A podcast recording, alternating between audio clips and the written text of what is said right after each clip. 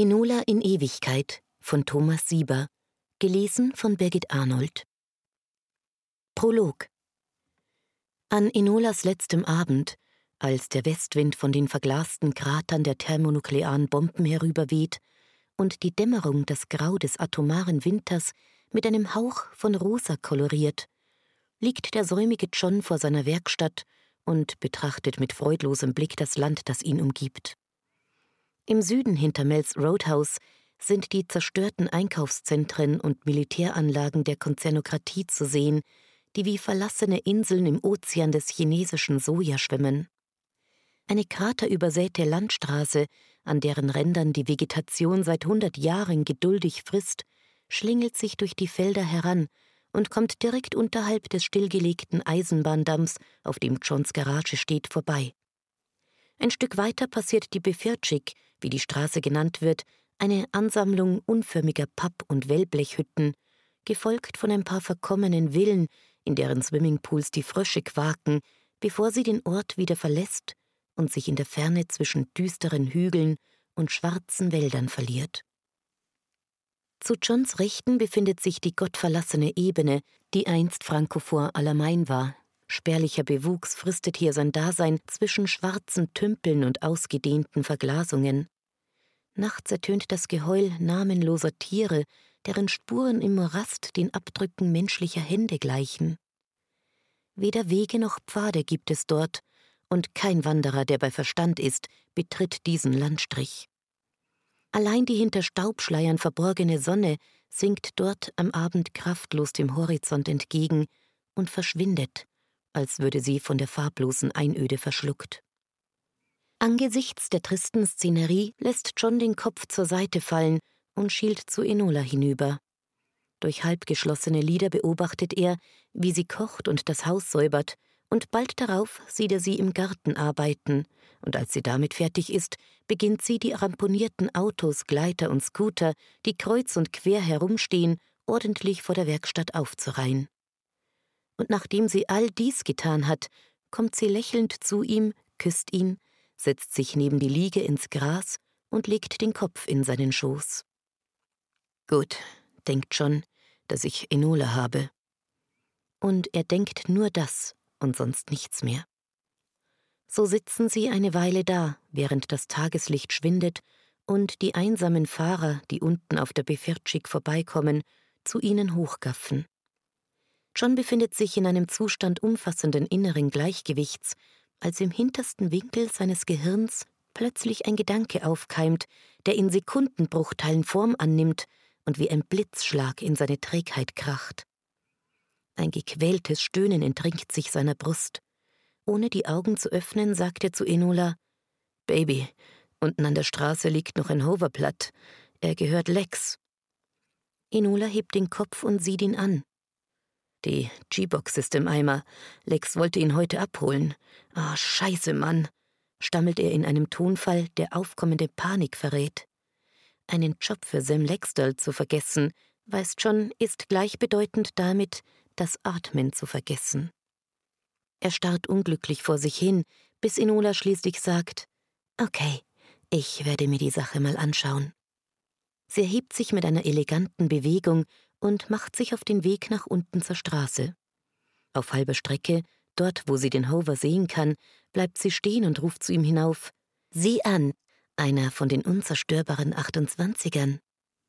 Ja, murmelt John, unzerstörbar. Und für die Ewigkeit gebaut, beendet Inola, die hundert Schritte entfernt steht, den Satz. Dann legt sie den Rest der Strecke mit einem einzigen übermütigen Sprung zurück. Der Hover, der normalerweise kniehoch über der Erde schwebt, klebt auf dem Asphalt, als sei er gerade vom Himmel herabgedonnert. Enola öffnet die Klappe, unter der sich die G-Box befindet, und sieht sofort, dass auf der Straße nichts zu machen ist. Sie geht zurück zur Werkstatt, um einen externen Schwereneutralisator anzukoppeln, mit dem es ihr gelingt, den Hover in die Garage zu buxieren. Dort macht sie sich daran, die Spulen des Stattesfeldes, dem Kernstück jeder G-Box, auszubauen. Keine Sorge, den kriegen wir wieder hin, ruft sie zu John hinüber. Hauptsache, es geht schnell, sagt dieser und starrt unbehaglich über seine Fußspitzen hinweg in die Dunkelheit. Entlang der Befritschig reihen sich, gleich einem Verkehrsstau im Totenreich, die Autowracks, in denen die Skelette der Konsumenten auf verschlissenen Polstern und in Sitzschalen herumhängen. Aus diesen Wracks versorgen Enola und John sich mit den nötigen Ersatzteilen. Enola wirft die Knochen in die Felder, zieht die Vehikel mit dem Schlepper zur Garage und schlachtet sie dort aus. Da es für jedes noch funktionierende Gefährt Tausende von Wracks gibt, kann Enola normalerweise selbst für ausgefallenste Typen das passende Teil besorgen. Lex Del Sover bildet eine Ausnahme von dieser Regel, denn defekte 28er gibt es im Grunde nicht, wegen des Nunjos, das, wie alles, was komplizierter war als ein Fahrrad, aus der Zeit vor dem Krieg stammt und die Eigenschaft hat, sich bei jedem nur vorstellbaren Schaden selbst zu regenerieren. Voraussetzung dafür ist, dass es sich um Nunjo aus der Vorkriegsproduktion handelt, nicht um ein Plagiat aus der chinesischen Union. Lextels 28er ist offensichtlich mit letzterem infiziert, und so macht Enola sich daran, die zerfressenen Teile mit chirurgischer Präzision zu entfernen und durch gesundes Material zu ersetzen. Dabei muss sie, um das Statisfeld zu erreichen, tief in die schmale Öffnung der Antriebseinheit hineinkriechen, so weit, dass schließlich ihr ganzer Oberkörper im Hover verschwindet. Sie öffnet die supraleitende Abdeckung und erkennt, dass zwei der sechs Projektspulen vollständig zerstört sind. Das Feld züngelt an diesen Stellen unkontrolliert hervor und reicht fast bis nach vorn zur Fahrerzelle. Hätten Sam Lexdell und seine Gorillas geahnt, dass hinter ihnen die eisige Hölle der Statis die Finger nach ihnen ausstreckt, sie wären vermutlich aus dem fahrenden Hover gesprungen. Enola lacht bei dem Gedanken auf. Dann fällt ihr Lextels Blick ein, wenn er sie anstarrt, und was er vermutlich mit John anstellen wird, wenn der Hover nicht läuft, und beeilt sich voranzukommen. Enolas Arbeit als Mechanikerin hat an der Befirtschik einen legendären Ruf erlangt. Dies gilt in gleichem Maße für ihre Schönheit, was dazu führt, dass sich die Fahrer unterhalb des Bahndamms die Hälse nach ihr verrenken und bisweilen böse ineinanderkrachen, oder mit fadenscheinigen Begründungen in der Werkstatt auftauchen und so lange herumlungern, bis Enola sie hinauswirft. John, der sich nicht sonderlich für Schönheiten jeglicher Art interessiert, hängt unterdessen mit einer Konsequenz in seiner Liege herum, die philosophisches Gewicht hätte, wäre seine Faulheit im Umkreis von hundert Galvas nicht ebenso sprichwörtlich wie Enolas Unnahbarkeit. Abgesehen von minderwertigem Nunio enthält Lexdales Rover eine Reihe von Apparaturen, die so exklusiv sind, dass nicht einmal Enola sie kennt. Unter anderem befindet sich ein Spezialmodul an Bord, welches verhindert, dass der Hover von einem sogenannten Champ lahmgelegt wird, einem Gerät, das die freiwillige Police bei der Verbrecherjagd einsetzt und das Enola verwendet, um Fahrzeuge zu blockieren, in deren Eingeweiden sie gerade herumkriecht. Als Enola die zweite Spule einsetzt, führt die Deaktivierung ihres Schems dazu, dass sowohl die G-Box als auch der Horizontalantrieb des 28ers im Bruchteil einer Sekunde anspringen. Der Hover macht einen blitzschnellen Satz nach oben, so schnell, dass selbst Enolas übermenschliches Reaktionsvermögen nicht verhindern kann, dass ihr Kopf bis zu den Schultern im schwarzen Wabern des Stattisfeldes verschwindet. Ihre Hände verkrampfen sich um die Antriebswelle, die zu rotieren anfängt und ihre Arme hineinzieht, bis sie sich festfrisst und knirschend stecken bleibt. Jetzt erst schaltet die Steuereinheit den Antrieb ab, bevor sie den Geist aufgibt. Das Fahrzeug sackt nach unten und Enolas Füße kommen wieder auf dem Boden zu stehen. Nichts von all dem dringt mehr in ihr Bewusstsein. Während Enolas Oberkörper unverrückbar in den Eingeweiden des Hovers feststeckt, befindet sich ihr Kopf außerhalb des Universums. Ihr Geist weilt in den Tiefen der temporalen Singularität der Stasis. Für Enola ist die Zeit stehen geblieben. John erwacht, als ein grober Tritt seine Liege erschüttert. Er öffnet die Augen und sieht über sich ein wutschnaubendes Gesicht, schwarzer Schnauzbart, Halbglatze, Sonnenbrille bei Nacht. Sam Lexdell. Fertig natürlich, entfährt es ihm reflexartig, obwohl der andere kein Wort gesagt hat. Das will ich hoffen. Lextel versetzt der Liege überflüssigerweise einen weiteren Tritt. Wir haben uns schon gefragt, wo du bleibst.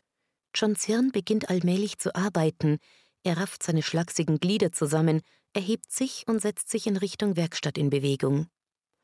Lextel, ein kleiner, übergewichtiger Mann, überholt ihn und stapft mit energischen Schritten vorneweg. Als sie die Halle betreten, scheint Enola zu Johns Leidwesen immer noch am Hover zu arbeiten.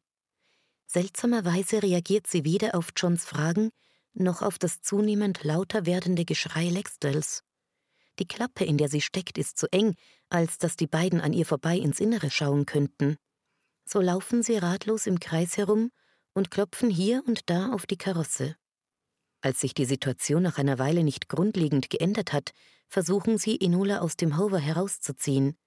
Jeder von ihnen packt ein Bein und zieht nach Leibeskräften, was damit endete, dass Enolas Overall krachend nachgibt und die beiden wie dick und doof, jeder mit einem Hosenbein in den Händen, der Länge nach auf dem Rücken landen. Während sie sich fluchend erheben und sich den Staub abklopfen, fällt Lextels Blick auf Enolas untere Hälfte, die nunmehr nur noch mit Socken bekleidet aus dem Hover herausragt. Eine Zeit lang stehen sie wie die Ölgötzen nebeneinander, keiner sagt ein Wort. Lextel schluckt. John, alter Junge, sagt er schließlich, mir kommt gerade eine Idee, wie wir uns wegen dem Hover einigen könnten. Ein paar Tage später schließt John die Werkstatt, und es dauert nicht lange, bis er den Reparaturbetrieb völlig einstellt. Wer, so argumentiert er, hätte die Reparaturen jetzt auch durchführen sollen? Besucher tauchen auf, die weder Fahrzeuge bringen noch abholen. Stattdessen drücken sie sich auf dem Bahndamm herum, bevor sie einzeln, manchmal auch in Gruppen, in der Werkstatt verschwinden. Kommen sie anfangs noch aus der näheren Umgebung, hauptsächlich aus Lextels Dunstkreis, so vergrößert sich das Einzugsgebiet in dem Maß, in dem die Heimlichtuerei abnimmt. Bald ist es von Grubma im Westen bis hinüber nach Cheetown ein offenes Geheimnis, welchen Service Johns Garage neuerdings anbietet. John, der in seiner Liege über die Sache nachgedacht hat, ist zu dem Schluss gekommen, dass sein Handeln moralisch vertretbar ist. Inola kann nicht länger als denkendes Individuum betrachtet werden.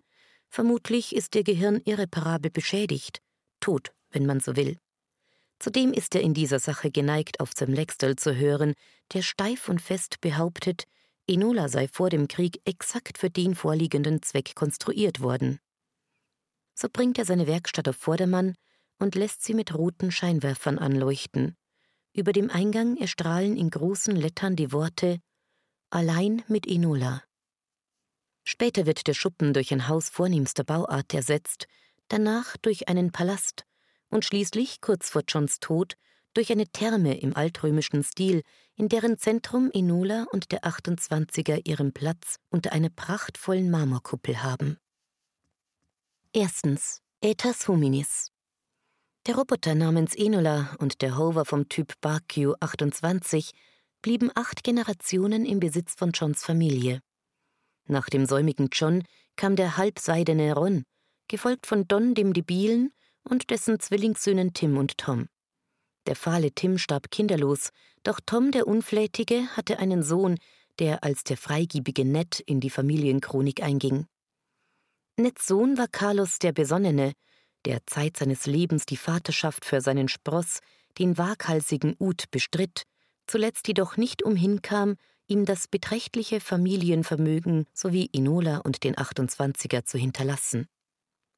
Mit Uts Sohn, Red dem Unglücklichen, kam die Dynastie des säumigen John zu einem Ende, denn um diese Zeit starben die meisten Bewohner des Ortes und auch der umliegenden Gegenden und eigentlich des ganzen Landes eines gewaltsamen Todes, verursacht durch die einfallenden Horden des Jaunzer Hedronax, der sein Stammland am Rande der Pyrenäen verlassen hatte und den europäischen Kontinent in einem blutigen Raubzug überfiel.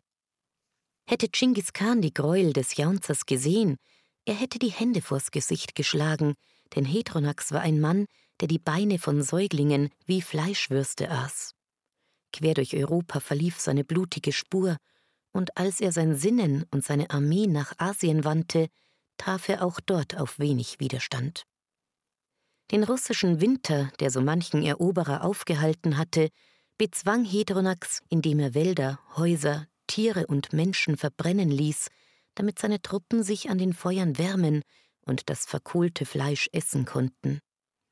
Die wenigen, die es wagten, ihm entgegenzutreten, wurden von der Grausamkeit seines Antlitzes hinweggefegt.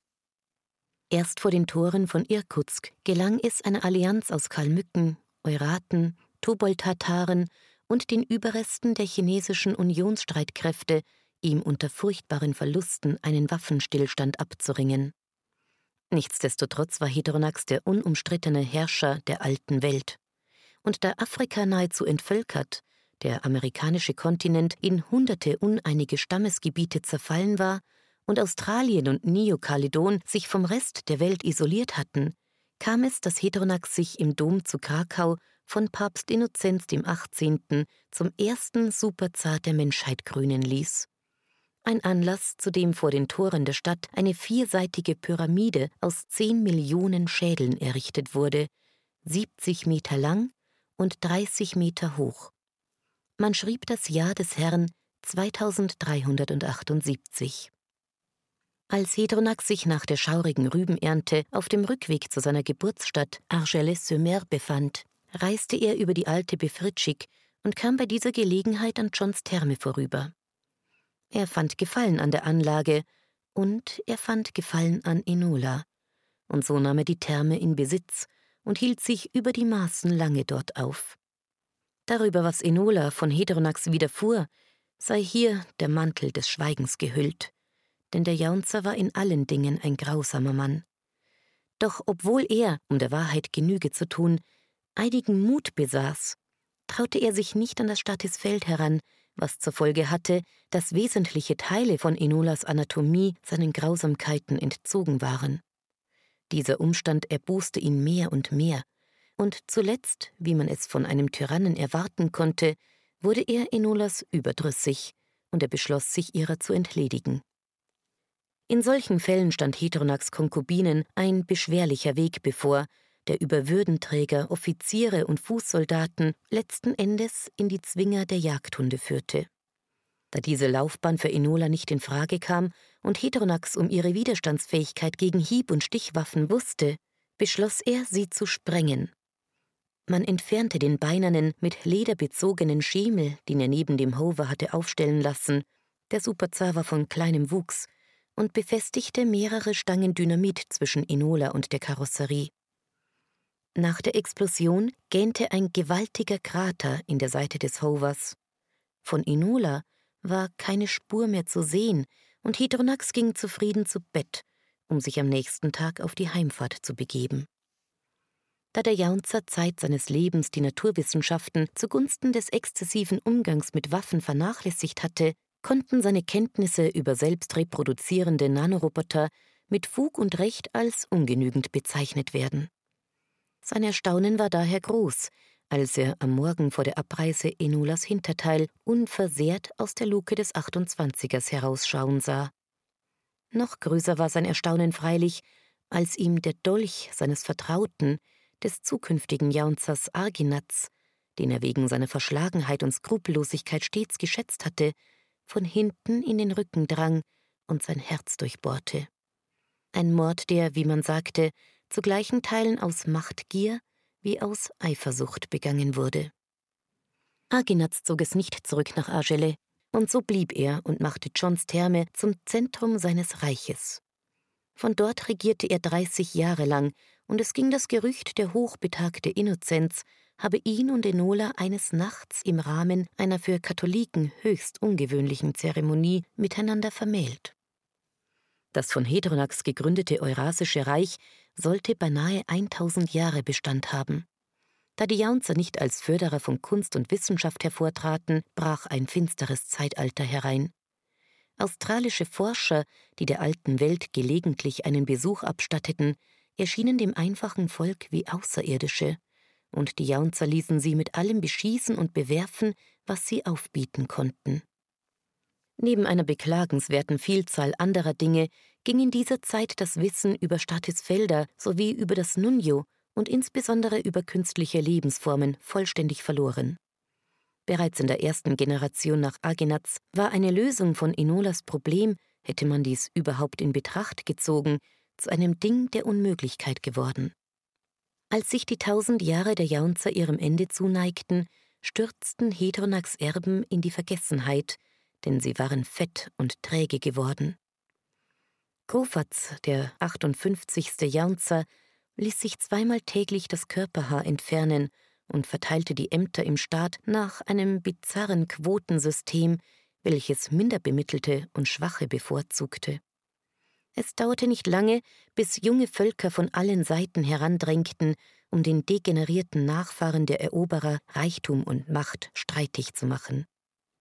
Es folgte eine Periode der Neuordnung, die weitere 300 Jahre andauerte und in deren Verlauf Johns Therme abwechselnd von irischen Kreuzfahrern, skandinavischen Axtschwingern und schließlich einem hedonistischen, mit dem Tuareg verwandten Volk aus den Tälern des Atlas in Besitz genommen wurde. All diese Gruppen hatten, wie man sich denken mag, mit der Befreiung Enolas nicht viel im Sinn. In der Mitte des vierten Jahrtausends kam es zu einem weiteren Aufflammen der Religionskriege, die die Menschheit bereits im 21. Jahrhundert an den Rand der Vernichtung gebracht hatten. Wieder wurde Johns Therme nacheinander aus allen Himmelsrichtungen überrannt. Zuerst kamen die Jünger des Jan, eine Sekte aus den Tiefen der Karpaten, diesen folgten griechische Neokommunisten, gefolgt von den kasachischen Anhängern des großen Gilfig, welche wiederum von den Wegbereitern des heiligen O, die aus den schottischen Hochmooren stammten, vertrieben wurden. Während die Kommunisten johlende Feste mit Enola im Mittelpunkt feierten, wurden zu Zeiten der Sektierer große Planen über sie und den 28er gelegt, die den Gläubigen das Entsetzen beim Anblick ihres blanken Hinterns ersparen sollten, während die Jugend darunter nachts raschelnde Unwesen trieb. Nachdem der heilige O nicht zum vorhergesagten Zeitpunkt erschienen war, löste sich seine Anhängerschaft mit einem in der Religionsgeschichte einzigartigem Akt der Konsequenz vollständig auf. Die Therme fiel kampflos an die Sekte der halben Schwestern, die alsbald die Planen entfernte und Enola zur Märtyrerin und zu ihrer Schutzheiligen erklärte. Um die gleiche Zeit gelang es den ÖIF, einer radikal ökologischen Bruderschaft aus einem Landstrich nahe dem Elbsandsteingebirge, das sagenumwobene letzte Labor in den Vogesen ausfindig zu machen. Das Labor hatte etwa das gleiche Alter wie Inola. Es stammte noch aus der Zeit vor den ersten Glaubenskriegen und verfügte über eine künstliche Intelligenz, mit deren Hilfe es der Bruderschaft nach weiteren 50 Jahren gelang, eine hundertprozentig tödliche Variante des Marburg-Virus herzustellen, für das die australischen Mikrobiologen in der gebotenen Zeit keinen wirksamen Impfstoff fanden. Das Ölzeitalter war lange vorüber, und der größte Teil der Weltbevölkerung bewegte sich auf Segelschiffen, Fahrrädern und Ochsenkarren. So dauerte es eine Weile, bis sich die Seuche verbreitet hatte, doch nachdem dies einmal geschehen war, begann das große Sterben und diesmal war es restlos und endgültig. Was von der Menschheit blieb, war eine australische Station auf dem Mars, die zu diesem Zeitpunkt zum Leidwesen ihrer Bewohner noch nicht vollständig autark war, sowie eine chinesisch-norwegische Sonde auf dem Weg nach Alpha Centauri. Letztere sollte den Stern, den ein einziger trostloser Planet umkreiste, 50.000 Jahre später erreichen und, so viel sei hier bereits verraten, keine nennenswerten Dinge oder Ereignisse vorfinden. Zweitens. Ätas Telluris. Nachdem der Mensch verschwunden war, kehrte auf der Welt eine große Stille ein. Die Veränderungen, die stattfanden, ja, das Vergehen der Zeit selbst, so schien es, reduzierten sich auf ein natürliches Maß. Die Gezeiten, der Wechsel von Tag und Nacht, die Phasen des Mondes, All dies war unverändert, und doch schien der Puls des Lebens ruhiger zu schlagen als zuvor. Die Jahreszeiten kamen und gingen wie seit Äonen, nur der Mensch, dieser kurzlebige Chronist eines kosmischen Wimpernschlags, war aus dem Lauf der Ereignisse verschwunden.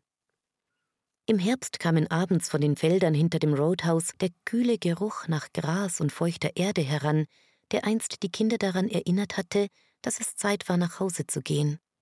Im Sommer verdorrte das Gras am Bahndamm unter den Strahlen einer sengenden Sonne, doch niemand war da, um sich nach kühlem Wasser zu sehnen oder nach dem Geruch des Sommerregens.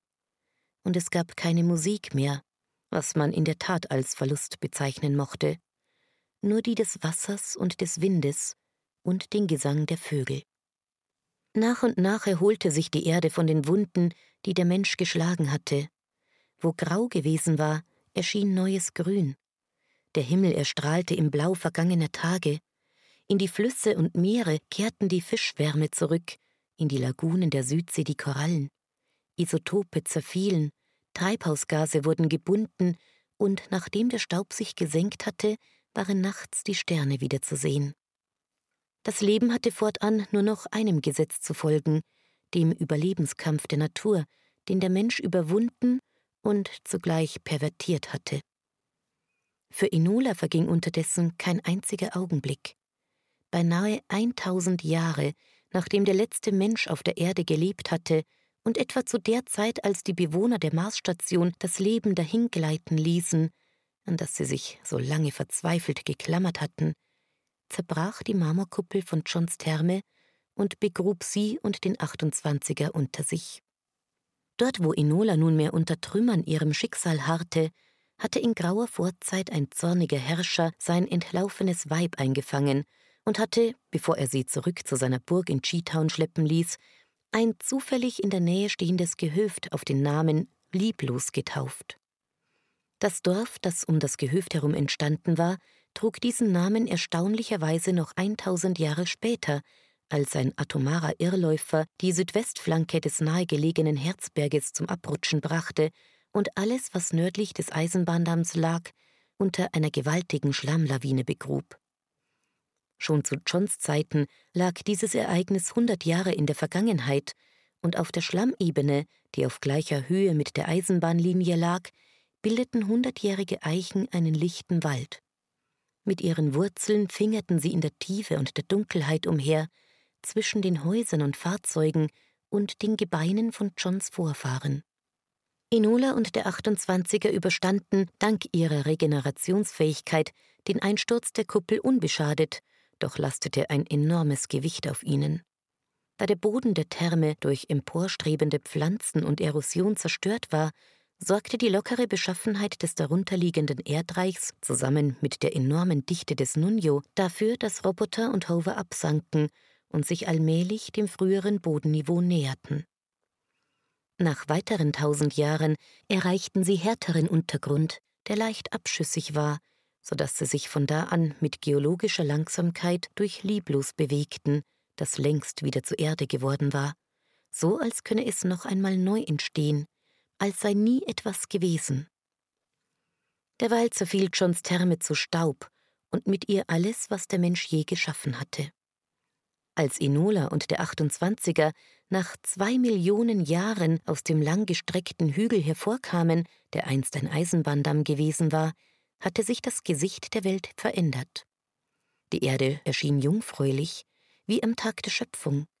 Tiger, Wölfe und Bären, Rentiere, Elche und Auerochsen bevölkerten die umliegenden Landstriche, die von ausgedehnten Birkenwäldern bedeckt waren. Die Tiere blickten ratlos auf das weiße Ding, das da zum Vorschein kam, und mancher Hauer und manche Kralle testeten seine Beschaffenheit. Doch da sie es weder bewegen noch fressen oder zum Bau einer Behausung verwenden konnten, betrachteten sie es wie einen bizarren Felsen und benutzten es als Landmarke oder zum Absetzen von Duftmarken. Zeit verging. Der Planet veränderte sein Gesicht von einer Welt ausgedehnter Steppen zu einer Dschungelwelt, dann zu einer Eiswelt. Dort, wo Inola sich befand, waren die geologischen Veränderungen nicht sehr umfassend. Andernorts waren sie unter dem Dahinticken der platonischen Jahre gewaltig. Nach 20 Millionen Jahren hatte sich Ostafrika entlang des ostafrikanischen Grabenbruchs vom übrigen Afrika abgespalten und dabei einen neuen Ozean gebildet. Die iberische Halbinsel löste sich von Europa. Australien und Neuseeland schoben sich nordwärts, so dass Nordaustralien nun am Äquator lag. Das Schwarze Meer war vollständig vom Mittelmeer abgeschnitten und der Golf von Akaba hatte sich bis zur Türkei geöffnet. Nachdem es 50 Millionen Mal Sommer gewesen war, hatten sich die Alpen zu einem Gebirge aufgetürmt, dessen Höhe die des Himalaya früherer Zeiten übertraf. Die Natur nahm ihren Lauf, gehorchte ihren alten Regeln oder erfand neue, brachte die eine Lebensform hervor und vernichtete dafür eine andere. Nach weiteren 50 Millionen Jahren erschienen zwei Spezies, entfernte Nachfahren von Hund und Elefant, die mit bescheidener Intelligenz ausgestattet waren.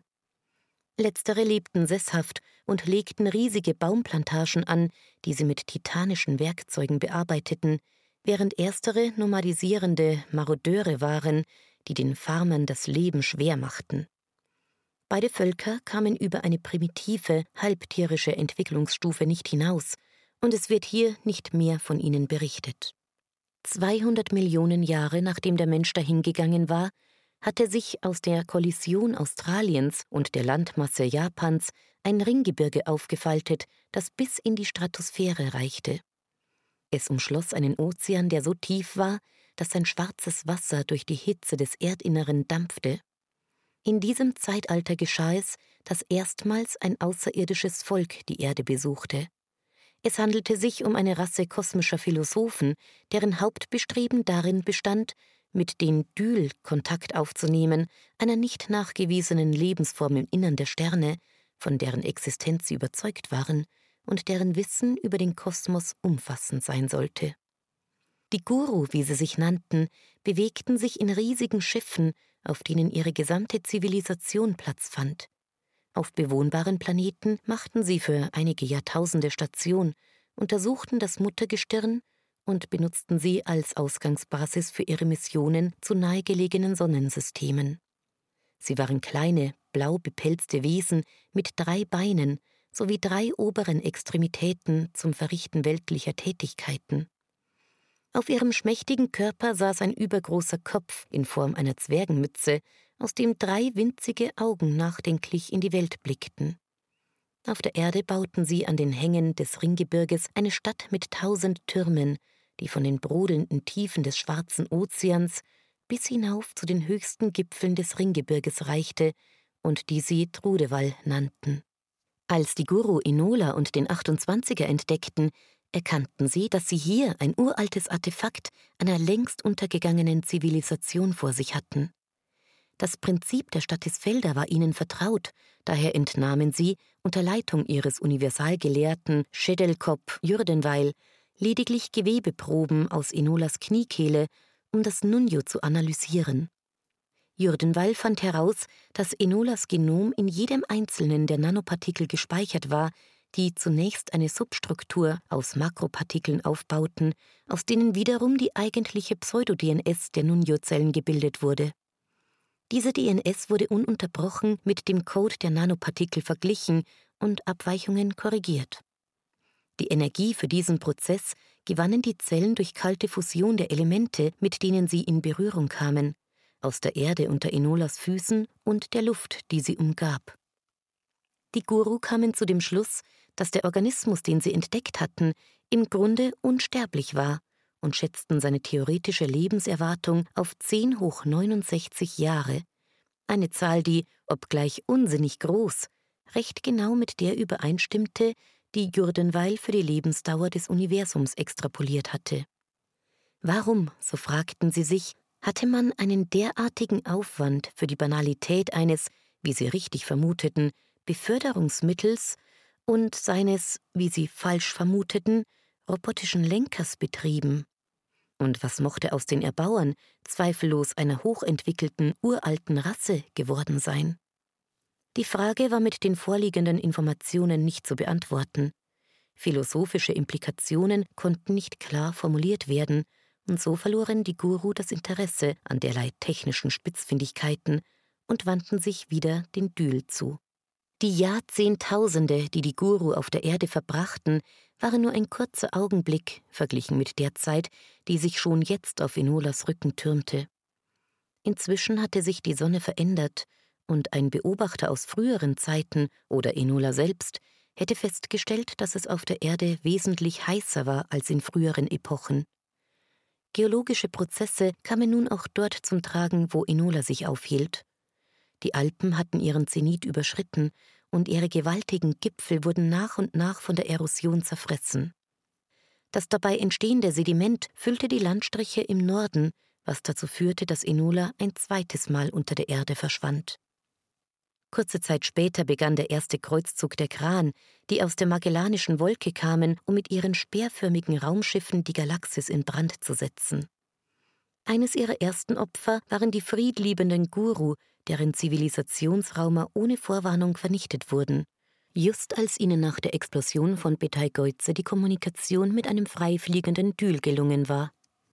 Die meisten Guru, die sich auf der Erde aufhielten und die erste Angriffswelle überlebten, starben vor Entsetzen, als ihnen klar wurde, was im Orbit geschah.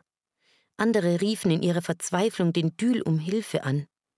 Dieser hörte ihr Fliehen und sang Einst ritt ich auf des Urknalls Wogen, sah Materie und Strahlung entkoppeln, Teilchen, Sterne und Galaxien entstehen, trank das Licht von tausend Sonnen, träumte an Ufern ferner Quasare und badete in ihren Plasma-Ozeanen. Nun wandle ich in dunklen Gefilden, wo Kälte, Staub und Eis mich öden, und Kreaturen, die dem Schlamm entstiegen. Der Staub, das Eis, das Fleisch, nur Asche ist's im steten Wandel, belebt für einen flücht'gen Augenblick. Drum Schluss mit dem Geschrei, es schert mich nicht. Damit entfernte er sich. Trudeval wurde zum Hauptsitz der Kran im Vega-Sektor. Sie errichteten auf der Erde eine Kolonie und gruben tiefe Stollen, um die Ressourcen des Planeten zum Bau ihrer Armada zu verwenden. Wenig Rücksicht nahmen sie auf die Lebensformen des Planeten, die entweder versklavt, gefressen oder ausgerottet wurden, beinahe wie zu Zeiten der Menschen. Während die Jahrtausende vergingen, wurde Trudewall von einem Außenposten zu einer befestigten Garnison und schließlich, als die Erde bereits tief im galaktischen Reich der Kran lag und strategisch nicht mehr von Bedeutung war, zu einer schwach bemannten Station. Es sollte zehn Millionen Jahre dauern, bis Inola durch weiträumige Landschaftsumbildungen wieder ans Tageslicht kam. Das Groß der Kranstreitkräfte hatte zu dieser Zeit die Andromeda-Galaxie erreicht, die sich der Milchstraße auf die Hälfte ihrer früheren Distanz genähert hatte. Den Verwaltungssitz des Sektors hatte man nach Tauzeti verlegt, Trudewall war aufgegeben. Vermutlich blieb Enola dadurch einiges Ungemach erspart, denn die Kran waren drei Meter große Humanoide, deren Ähnlichkeit mit den Menschen frappierend war und die, anders als die Guru, zweifellos erkannt hätten, was da aus dem 28er hervorschaute. Es sei hier noch bemerkt, dass die Rasse der Kran durch eine seltsame Laune des Schicksals überaus langlebig war. Jedoch gelangen sie auch im Alter nicht zu Weisheit und Mäßigung, und so fuhren sie fort, Welten zu unterwerfen und zu zerschmettern. Wie eine Naturgewalt, er, wie eine der Urkräfte des Universums selbst, durchsetzte ihre Kriegstreiberei und Habgier bald alles nah und fern, und wer ihnen in den Weg kam, wurde zermalmt. Als die tektonischen Bewegungen allmählich zum Stillstand kamen, formte sich entlang des Äquators noch einmal ein Superkontinent, ähnlich der Pangäa der Frühgeschichte. Inola befand sich in der Randzone dieses Kontinents, auf dem Grund eines tropischen Flachwasserozeans. Hier stand sie inmitten bunter Korallen, Anemonen und Papageifische und wurde von Haien und Meeresschildkröten beäugt, die gelassen den kommenden Äonen ihrer Existenz entgegensahen. Unterdessen zerfielen am Schwarzen Ozean die Stationen der Kran. Der Zahn der Zeit nagte an den Gipfeln des Ringgebirges und Trudewall, die sagenhafte Stadt der Guru, war nicht mehr. Eineinhalb Milliarden Jahre nach John entstand auf der Erde eine zweite technische Zivilisation, die auf eine Spezies zurückging, die aus der Verschmelzung unterschiedlicher amphibischer Lebensformen entstanden war. Das Volk, das in bunkerartigen, feuchten Behausungen lebte, setzte sich aus einer Vielzahl von Geschlechtern zusammen, die, was ihr Äußeres und ihren Charakter betraf, keinerlei Gemeinsamkeit hatten. Als Gesamtbezeichnung für ihre Art verwendeten sie einen Begriff, der sich ungefähr mit die Vielgestaltigen wiedergeben lässt. In einem langen, hundert Millionen Jahre währenden Prozess hatten sie eine beachtliche, wenn auch träge Intelligenz entwickelt. Sie bewegten sich als Individuen wie auch als Rasse nur selten und waren stets auf den Erhalt des Bestehenden bedacht. Faktoren, die von außen auf sie wirkten, veränderten sich meist schneller, als die Vielgestaltigen darauf reagieren konnten. So bauten sie über die Jahrmillionen ein Reich auf, das nicht ohne technischen Glanz war, doch endeten sie als ein niederes Vasallenvolk der Khan und waren mit dieser Rolle zufrieden. Zu dieser Zeit kollidierte die Milchstraße mit dem Andromedanebel und es entstand eine riesige Galaxie von elliptischer Form. Während die Sternenbahnen neu geordnet wurden, bewegte sich das Sonnensystem nach außen und befand sich schließlich am Rande des leeren Raums, weiter vom galaktischen Zentrum entfernt als je zuvor. Der Lebenszyklus der Sonne, die im Innersten ihre Zusammensetzung änderte, führte zu einem langsamen, aber stetigen Anstieg der Temperaturen. Dies hatte zur Folge, dass die Flachwasserzonen nach und nach versumpften und schließlich ganz verschwanden, so dass Enola eines Tages wieder auf trockenem Grund stand.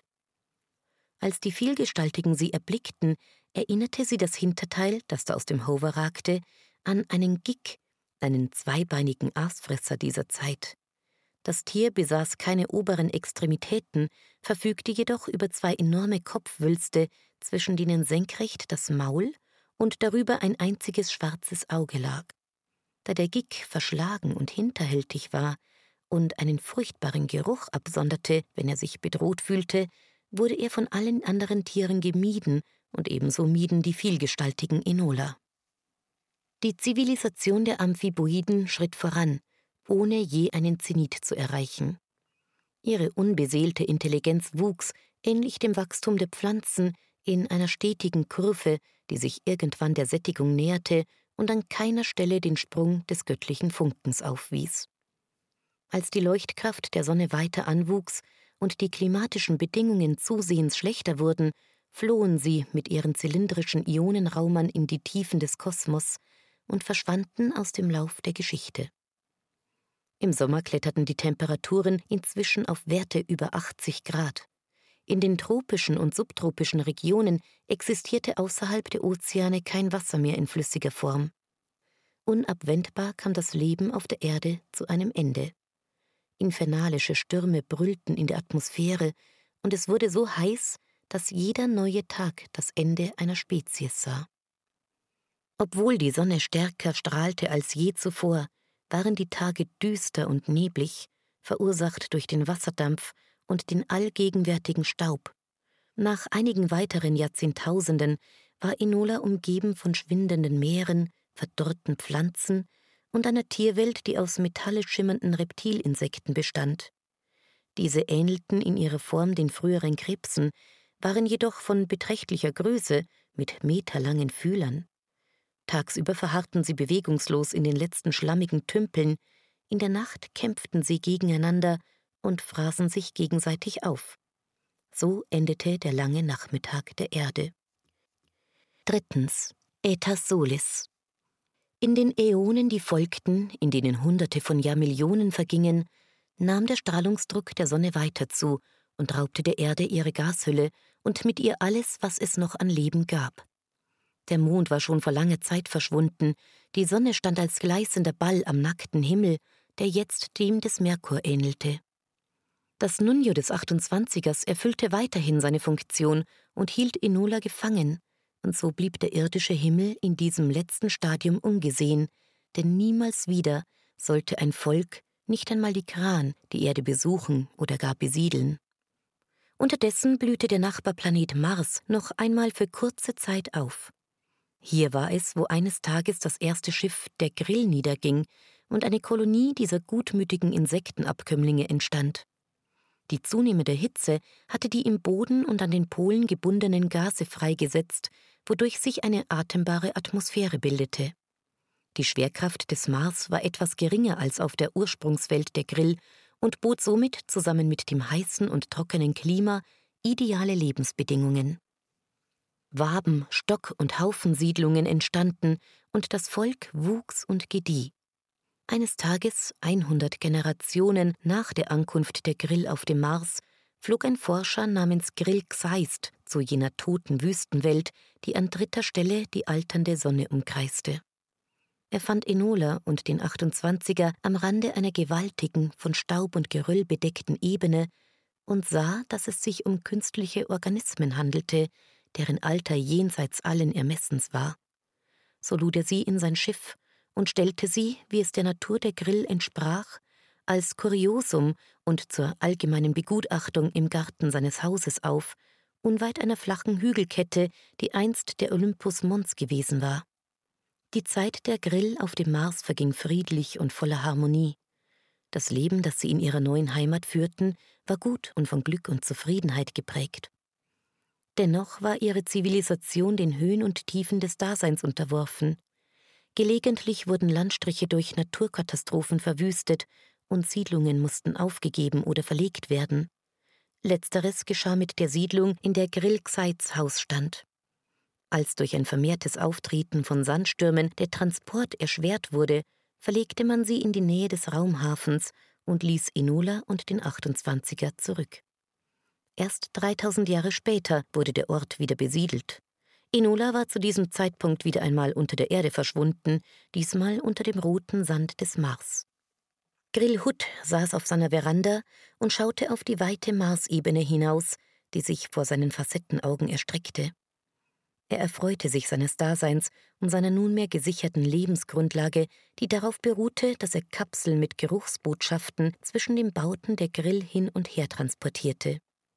Dies tat er unter Zuhilfenahme eines Strampedels, eines Gefährts mit zwei Rädern und zahllosen Pedalen, die auf komplizierte Weise angeordnet waren, damit seine acht Füße gleichzeitig darauf Halt fanden. Das Strampedel war gelb gefärbt und Grillhut trug bei seiner Arbeit einen gelben Überwurf, den er dreimal am Tag wechselte, damit sich keine anhaftenden Gerüche vermischten und missverständliche oder gar beleidigende Botschaften zustande kamen. Sein Haus, in welchem einst der Forscher Grill Xeist gelebt hatte, war dank der neuen Anstellung aufs Feinste renoviert. Insbesondere auf die weitläufige Veranda, die er hatte bauen lassen, war Grillhut außerordentlich stolz. Das verwendete Material war so glatt und hart, dass die Beinspitzen seiner Königin Grillham, wenn sie darauf lief, das entzückendste tippelnde Geräusch verursachten, das man sich nur denken konnte. Wie ein junger, gerade erst ausgehärteter Panzer, der aufreizende Zirplaute von sich gab, klang es, wenn Grillham über die Platten schritt. Der einzige Schatten auf Grillhuts Glück war ein mysteriöses Objekt am hinteren Ende der Veranda, das allen Bemühungen, es loszuwerden, hartnäckig widerstand. Es gehörte zu einem ausgedehnten Gegenstand, der zum Großteil im Boden versunken war. Was herausschaute, war von blassrosa Färbung und hatte die Form von zwei Höckern, wie zwei aneinander gedrückte Grilleier. Grillhut hatte nicht die geringste Ahnung, worum es sich dabei handelte. Ebenso wenig hatte er das Bedürfnis, es auszugraben. Wer wusste schon, wie weit das Gebilde in den Boden hineinreichte? Zerstören ließ es sich nicht. Grillhut hatte es auf alle erdenkliche Arten versucht, sogar indem er Sprengstoff in die Öffnungen zwischen den Höckern gesteckt und zur Detonation gebracht hatte. Der oberflächigen Beseitigung war jedes Mal ein gespenstischer Regenerationsvorgang gefolgt, der in kürzester Zeit den ursprünglichen Zustand wiederherstellte.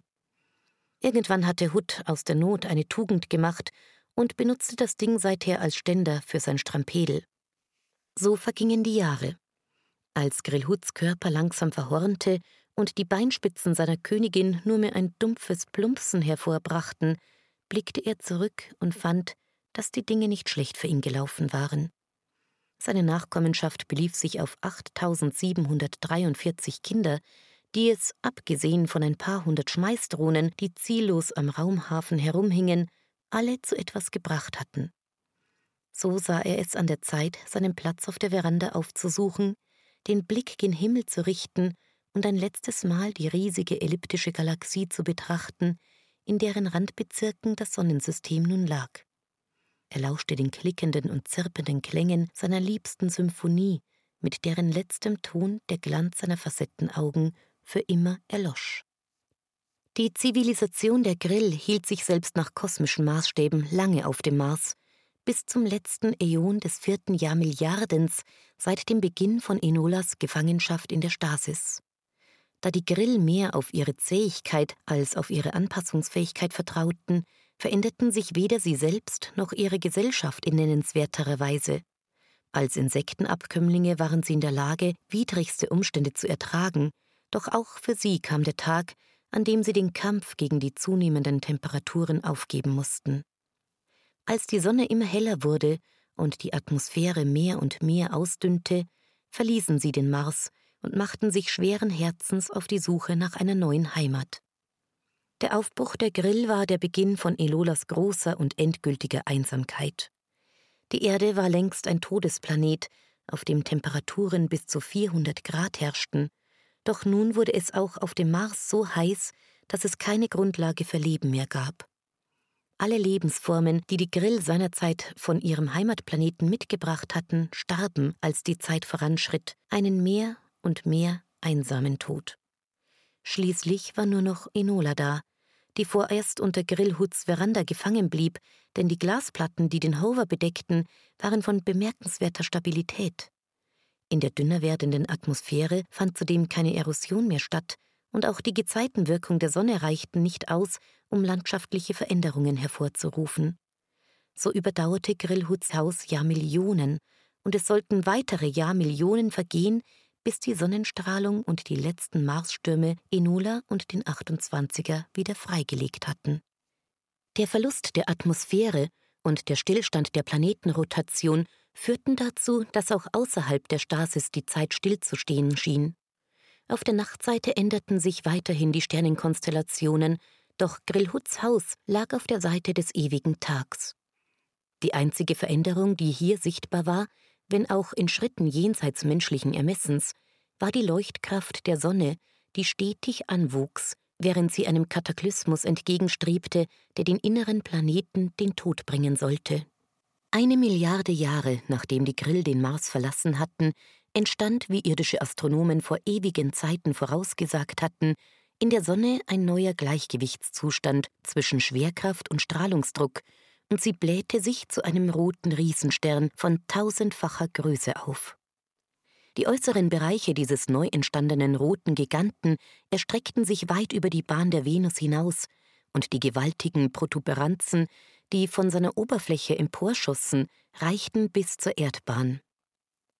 Von der Erde aus betrachtet nahm die rote Feuerwand der Sonne beinahe den gesamten Himmel ein, und der Planet wurde, wie einst bei seiner Entstehung, zu einem Glutball mit flüssiger Oberfläche. Durch den extremen Sonnenwind verloren Sonne und Erde gleichermaßen an Masse, sodass sich ihr Abstand zunächst vergrößerte und die Temperaturen auf der Erde ein wenig sanken. Doch nur allzu bald führten die enormen Gezeitenkräfte des roten Riesen dazu, dass die Erde stetig an Höhe verlor und am Ende Merkur und Venus in den Höllenschlund folgte. Der Mars hingegen überstand die Katastrophe, und wenngleich auch hier furchtbare Temperaturen herrschten, befand er sich doch außerhalb des Bereichs, in dem die Hitze das Gestein verflüssigte. So entging Enola der Vernichtung, stattdessen harrte sie aus, im Staub des Mars, der im roten Licht des Riesengestirns von innen heraus erstrahlte. Das Heliumbrennen der Sonne währte 800 Millionen Jahre. So wie es die inneren Planeten ins Verderben gestürzt hatte, so brachte es den Monden des Saturn und des Jupiters die notwendige Wärme, um die kilometerdicken Eispanzer über den subglazialen Ozeanen zum Schmelzen zu bringen. Aus den Tiefen des planetenumspannenden Meeres von Europa stiegen chemosynthetisierende Mollusken empor und entdeckten, dass jenseits der Grenzen ihrer Welt ein ganzes Universum lag. Auch auf Titan regte sich Leben, das einst in Kometenfragmenten angekommen war und eine halbe Ewigkeit im Eis geschlummert hatte, doch es erreichte in der gegebenen Zeitspanne lediglich das Stadium primitiver, mehrzelliger Organismen. So gelang es allein den Nachfahren der Mollusken, Europa zu verlassen, bevor die Sonne zum weißen Zwerg wurde und die Schockwellen des planetarischen Nebels über den Mond hinwegfegten, bevor die Kälte des Raums auf den Planeten Einzug hielt und nicht wieder weichen sollte. Viertens. Aetas Lucis. Während die Sonne kalt in der Ferne leuchtete und die Dämmerung des Mars Enola umfing, befand sich die Galaxie tief im Virgo-Galaxienhaufen, welcher wiederum das Zentrum des großen Attraktors im Skorpion erreicht hatte. Im Kosmos wurden neue Sterngenerationen geboren, zunehmend Sterne mit großer Lebensdauer, aber geringer Leuchtkraft. Mit jeder Generation nahm die Häufigkeit der leichten Elemente weiter ab, und mit ihnen sank die Zahl der Geburtsstätten neuer Sonnen. Gleichzeitig führte die beschleunigte Expansion des Alls dazu, dass sich die Dichte der ungebundenen Materie stetig verringerte. Die kosmische Hintergrundstrahlung strebte dem absoluten Nullpunkt entgegen, und die Materie existierte mehr und mehr in Form von Staub und dunklen Körpern. Das Licht begann zu schwinden. Hätte Enola in den Himmel geschaut, 100 Milliarden Jahre nachdem Grillhut das Zeitliche gesegnet hatte, so hätte sie beobachtet, dass es zwischen den Sternen immer mehr Schwärze gab. Schließlich kam die Zeit, in der keine neuen Sterne mehr entstanden, keine Inseln abnehmender Entropie in der stetig wachsenden Unordnung des alternden Kosmos. Der metallische Staub der letzten Supernova verteilte sich in der Leere oder wurde von schwarzen Löchern verschluckt. Das Universum wurde nur noch von den langlebigsten Sternen erhellt, doch am Ende vergingen auch sie, und damit war das Zeitalter des Lichts vorüber. Fünftens. Etas tenebrarum. In der ewigen Nacht, die darauf folgte, war Licht nur mehr eine Erinnerung, eine vorübergehende Erscheinung in der Frühphase eines Kosmos, dessen eigentliche Daseinsform der leblose Raum und die umfassende Schwärze war. Gelegentlich erhellte ein Lichtblitz das All, wenn Planeten oder ausgebrannte Sterne von schwarzen Löchern verschlungen wurden, jenen immer größer und zahlreicher werdenden Inkarnationen der Schwerkraft, die nunmehr alle Prozesse dominierte. Auch der weiße Zwerg, der einst die Sonne gewesen war, fand, nachdem er vollständig ausgekühlt war, sein Ende in einem der schwarzen Monstren. Doch Enola überlebte auch dieses Ereignis, denn der Mars hatte zu diesem Zeitpunkt das System längst verlassen und bewegte sich allein mit ihr und dem 28er durch die endlose Nacht. Die Reise durch die Dunkelheit, bei der die chaotische Trajektorie des Mars wie durch ein Wunder weder in den Schlund einer Singularität noch zur Kollision mit einem anderen Himmelskörper führte, währte so lange, dass Zahlen und Zeiträume ihre Bedeutung verloren. Einstweilen verging die Zeit noch, so viel sei hier gesagt. Durch die andauernde Expansion des Kosmos herrschte eine Kälte, wie sie der Mensch nicht einmal in seinen besten Laboratorien hatte erzeugen können. Als sich die Temperatur des Universums nur noch ein Billionstel Grad über dem absoluten Nullpunkt befand und das Zeitalter, in dem es Licht und Wärme gegeben hatte, nur mehr ein kurzer Nachhall des Urknalls gewesen zu sein schien, war der Zerfall der freien Protonen und die damit einhergehende Abnahme fusionierbaren Wasserstoffs so weit fortgeschritten, dass das Nunio des Hovers alle Prozesse, die nicht unmittelbar lebensnotwendig waren, einstellte. Das Stasisfeld flackerte ein letztes Mal auf und erlosch. Inola erwachte. Kälte und Dunkelheit umfingen sie, eine vollständige Abwesenheit jeder Form von Energie sowie eine Stille, die bis in die Unendlichkeit zu reichen schien. Wie in einem Traum, der langsam Gestalt annahm, registrierte Enola, dass sie mit dem Kopf nach unten feststeckte und dass ihre Arme eingeklemmt waren. Fragmente der Erinnerung kehrten zurück. Für einen Moment dachte sie, dass John vor der Garage lag und auf sie wartete. Doch sogleich wurde ihr klar, dass dem nicht so war und dass sie sich an einem ganz anderen Ort befand. Die Gravitation war nicht die der Erde, sie entsprach vielmehr der des Mars. Enola speicherte diese Tatsache ab, während ihr Gehirn weiterarbeitete. Es fehlte jegliche Atmosphäre, und die Temperatur war so niedrig, dass sie nur künstlich hergestellt sein konnte. Nachdem sie einige Zeit nachgedacht hatte, kam sie zu dem Schluss, dass sie sich in einem Simulationstank befand, vermutlich in Neokaledon, da es nur hier die Voraussetzungen für Untersuchungen dieser Art gab. Der Gedanke, dass John derartige Anstrengungen zu ihrer Reparatur unternahm, erfüllte sie mit Staunen und Dankbarkeit. So wartete sie eine Weile. Als nach längerer Zeit nichts geschah und niemand ihre Lebenszeichen zur Kenntnis nahm, beschloss Enola, sich aus dem Hover zu befreien.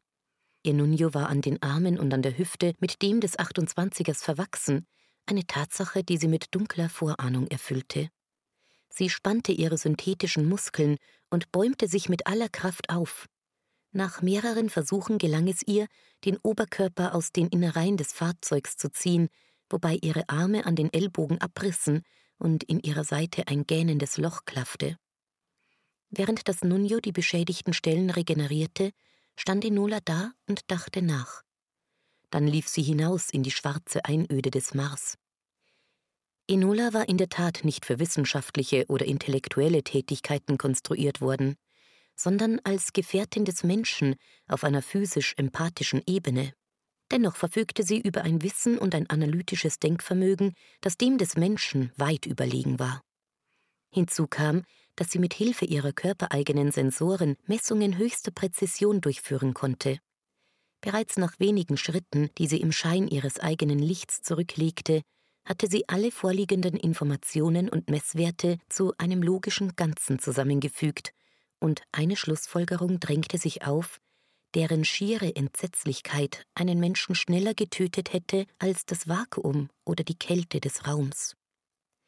Das Ergebnis, zu dem sie kam, war so ungeheuerlich, dass Enola an ihrer Wahrnehmung zweifelte und zahllose Tests ersann, um zu prüfen, ob sie einer Sinnestäuschung unterlag. Als sie sich überzeugt hatte, dass die Dinge und Gegebenheiten um sie herum real waren, blieb sie stehen und rührte sich nicht mehr. Sie hatte erkannt, wo sie war und wann sie war. Selbst der hartgesottenste Kran hätte unter diesen Umständen die Waffe gegen sich selbst gerichtet, und Männer wie Lextel und Hedronax hätten unter Tränen nach ihren Müttern gerufen, bevor sie an Angst und Wahnsinn zugrunde gegangen wären. Enola hingegen stand nur da, und während sie das letzte Licht in der Dunkelheit am Ende des Kosmos verströmte, blickte sie über die Asche all dessen hinweg, was je gewesen war. Die kalte, tote Materie schien ihr wie ein fünftes Element. Der Stoff, aus dem die Hölle bestand, die am Ende allen Seins auf jedes Universum und auf jede Lebensform wartete. Sie verfügte über die Möglichkeit, sich selbst zu deaktivieren, doch erfüllte sie die Vorstellung, hier ihre Existenz zu beenden und Teil des leblosen Staubs zu werden, mit einem Widerwillen, den sie nicht begründen konnte und der sie selbst überraschte. Angst kannte sie nicht, und die Einsamkeit war Zeit ihres Lebens ihr Begleiter gewesen, und so akzeptierte sie, dass es ihre Bürde war, Zeugin des Endes aller Dinge zu sein und eine Einsamkeit zu ertragen, wie es sie niemals zuvor im Kosmos gegeben hatte. Lange wanderte sie ziellos auf dem Mars umher. Ihr Weg führte sie stets zurück zum 28er, dem einzigen Bindeglied zu ihrem früheren Leben, doch blieb sie niemals lange. Nachdem es ihr gelungen war, die Bordelektronik des Hovers zu reaktivieren, fand sie diese auf eine Weise primitiv, die noch bedrückender war als ihre Situation auf dem Mars. Die Konversation mit der Steuereinheit erschöpfte sich in belanglosen Aspekten der Verkehrslage, Bodenbeschaffenheit, Energiekosten und bisweilen des Wetters. Von einem Verlassen des Fahrzeugs wird aufgrund der niedrigen Außentemperaturen abgeraten, sagte der Hover. Oder Dinge wie in Anbetracht der zur Verfügung stehenden Ressourcen sind längere Fahrten nicht möglich, ergänzen Sie umgehend die Energiereserven. Bei einer dieser Gelegenheiten vermeldete er, 36 Prozent der Nunio-Strukturen weisen Entartungen auf und müssen ersetzt werden. Ach, halt doch die Klappe, sagte Enola. Wenn sie nicht lief, ruhte sie und verlor sich in Erinnerungen und Selbstgesprächen. Auch ihr eigenes Nunio zeigte inzwischen Anzeichen des Verfalls. An verschiedenen Stellen ihres Körpers entstanden Wucherungen, die die Form von Gliedmaßen oder Organen annahmen. An ihrem rechten Oberarm wuchsen zwei zusätzliche Nasen, aus ihrem Rücken ragte ein dritter Arm, und in ihrer Hüfte entstand ein zweiter Kopf, der ununterbrochen lautlos in die Finsternis schrie.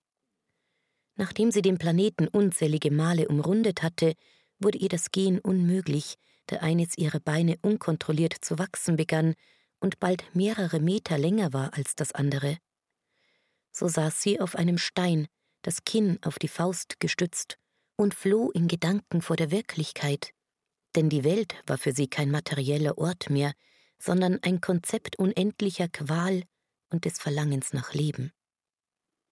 Dies war der längste Teil von Enolas Reise in die Ewigkeit, denn nun war sie bei Bewusstsein, wenngleich dies auch durch das Fehlen von Sinneseindrücken kaum vom Zustand in der Stasis unterscheidbar war. Wenn sie nicht dachte und sich an Dinge aus einer früheren Welt erinnerte, existierte sie im Grunde nicht. Ich denke, also bin ich, resümierte sie und brach darauf in ein Gelächter aus, dem der Klang des beginnenden Wahnsinns anhaftete. Und die Welt war ein Ort, wüst und leer, und es war finster auf der Tiefe. Und Enola, die nackt und von den Wucherungen des Nunjo entstellt in der Dunkelheit saß, erreichte den Punkt, an dem sie glaubte, dass allein göttliche Kraft Licht in die Finsternis bringen und die Schöpfung erneuern konnte, und wenngleich sie sich auch fragte, wo in diesem toten Universum die Götter noch einen Platz haben mochten, begann sie zu beten. Um sie herum verging die Zeit auf inflationäre Weise. Die schwarzen Löcher, das Endstadium der Materie, waren ihrerseits im Schwinden begriffen, und das Universum füllte sich mit den Photonen ihres Zerfalls.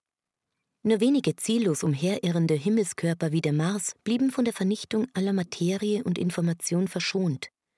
Mit diesem letzten Prozess konvergierte die Materiedichte im Kosmos gegen Null, und als er beendet war, war es, als habe es die Zeit nie gegeben. Die Raumzeit kollabierte in einem Punkt unvorstellbarer Energiedichte und minimaler Entropie, und ein neuer Zyklus nahm seinen Anfang. Im Inferno des Neuanfangs verging der Mars und mit ihm alle Himmelskörper und Entitäten, die bis dahin überdauert hatten. Die Schlieren ihrer Überreste, die nicht mehr baryonischer Natur waren, durchzogen den neuen Kosmos lange bevor sich dort Materie und Strahlung voneinander separierten.